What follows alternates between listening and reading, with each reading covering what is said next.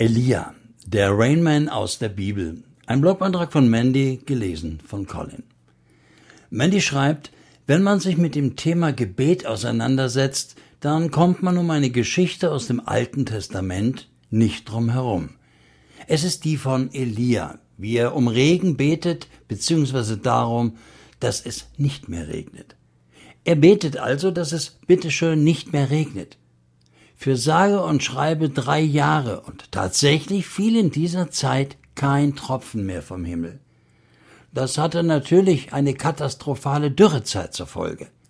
Es war wohl so, dass das ganze Volk Israel damals nichts mehr von Gott wissen wollte, und schon durch Mose hatte Gott vorausgesagt, wenn dieser Fall wirklich eintrifft und sich keine Socke mehr für ihn interessiert, dann wird er den Himmel verschließen, so dass kein Regen mehr fällt und auf dem Feld nichts mehr wächst.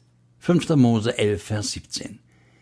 Elia schien mit Gott eine ziemlich enge Verbindung zu haben, denn wer kommt denn bitte auf die Idee, dafür zu beten, dass es drei Jahre lang nicht mehr regnet? Vor allem, was hat das für einen Sinn? Ich gehe also davon aus, dass Elia den Gedanken direkt von oben bekam. Genau eben dafür zu beten, drei Jahre lang keinen Regen. Er ignorierte diesen Gedanken oder Eindruck oder was auch immer nicht, sondern er hörte darauf. Ich vermute, dass er selbst ziemlich erstaunt war, dass es ab sofort trocken blieb.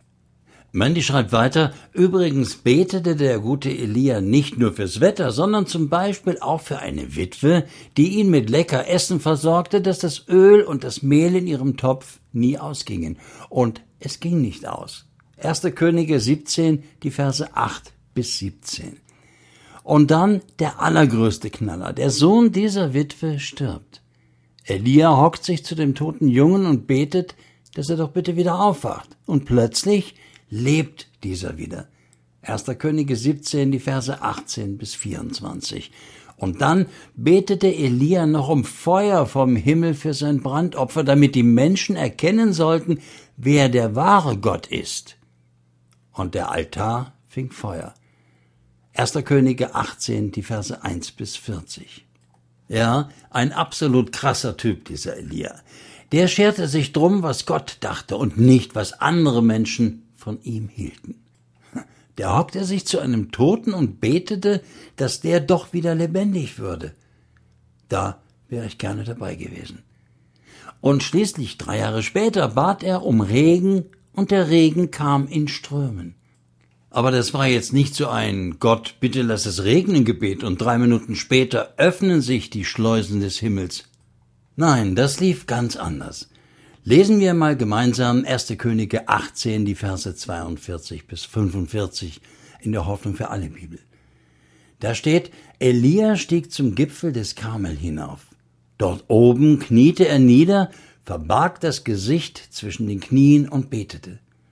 Nach einer Weile befahl er seinem Diener, Steig auf zu dem höchsten Punkt des Berges und blick oben über das Meer.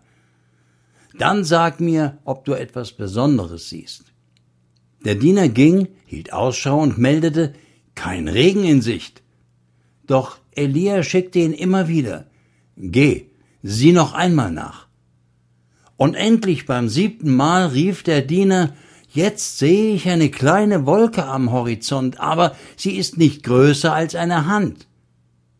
Da befahl Elia, lauf schnell zu Ahab und sag ihm, lass sofort anspannen und fahr nach Hause, sonst wirst du vom Regen überrascht. Da kam auch schon ein starker Wind auf, und schwarze Wolken verfinsterten den Himmel. Es dauerte nicht mehr lang und ein heftiger Regen prasselte nieder. Mandy fasst zusammen. Elia steigt auf den Berg mit seinem Diener. Schnieke, schnieke der Herr, ha?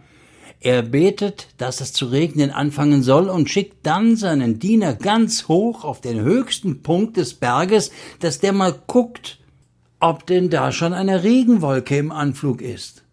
Das passiert nicht nur einmal, sondern ganze siebenmal. Wow. Na gut, jeder Gang macht schlank, lieber Diener.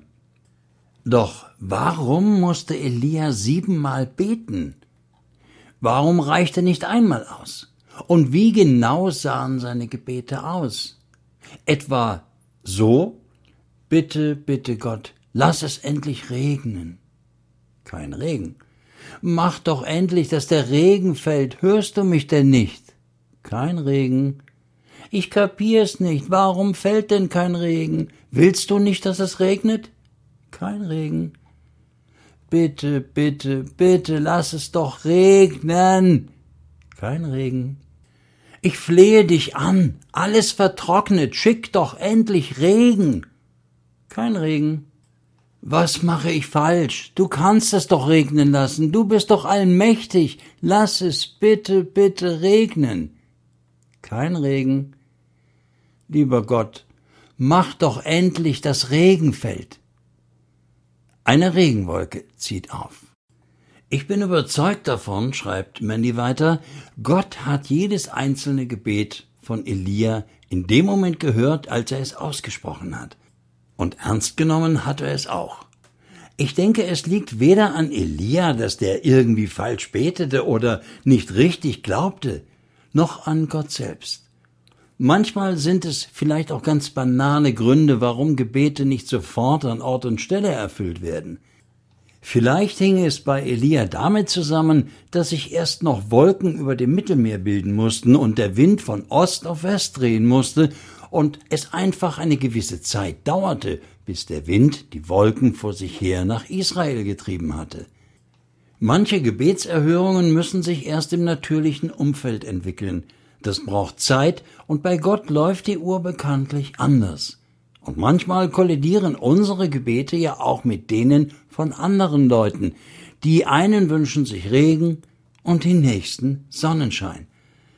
Man könnte jetzt noch viel mehr Möglichkeiten aufzählen, warum es nicht sofort anfing mit Regen. Oder man nimmt sich Elia als Vorbild. Er gab nicht auf. Er blieb dran. Sieben Runden lang. Jakobus behauptete später übrigens, dass wir das auch hinbekommen. Im Jakobus 5, Vers 16 bis 18 steht, Elia war ein Mensch wie wir. Er betete inständig, es möge regnen. Und tatsächlich fiel dreieinhalb Jahre lang kein Wassertropfen auf das Land. Dann betete er um Regen. Und da regnete es los und alles Land wurde grün und brachte wieder Früchte hervor.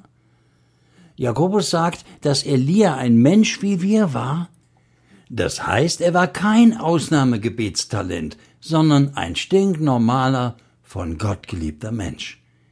Folglich kannst auch du beten, lieber Blogleser, und dasselbe oder noch viel mehr erleben wie Elia. Hör nicht auf nach der ersten Runde, sondern bleib dran.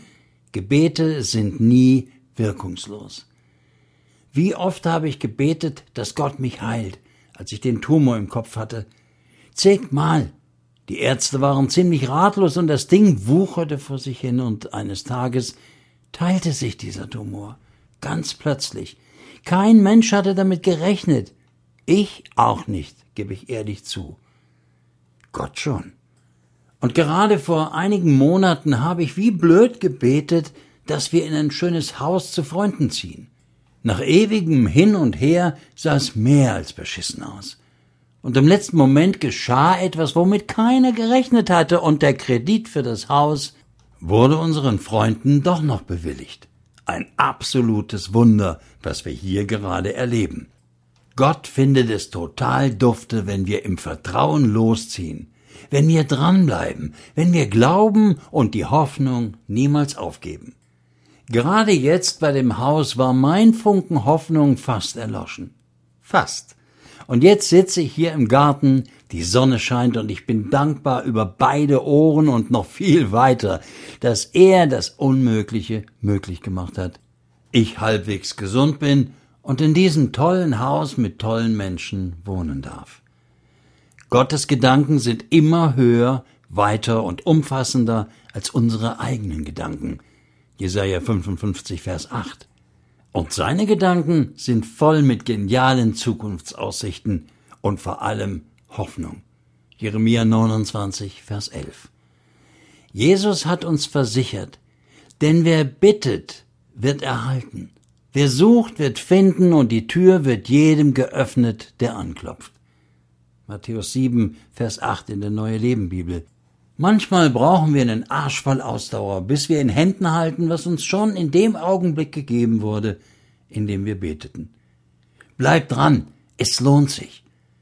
Sommerliche Grüße, deine Mandy. Äh, PS. Und gerade beginnt es zu regnen. Und dann kann ich ja gleich noch ein passendes Foto machen. Danke, Mandy. Und danke auch für die Buchtipps, die du im Blog hinterlassen hast. Zu erhalten bei Amazon. Die Gebete des Elia, Bibelstudien über 1. Könige 17 bis 19, Elia von Gott bewegt und das Erbe des Elia, Leben und Zeit des Elia. Am Ende des Blogs stehen die Links für diese Bücher. Und am Ende des Blogs auch noch ein kleines Filmchen über Elia.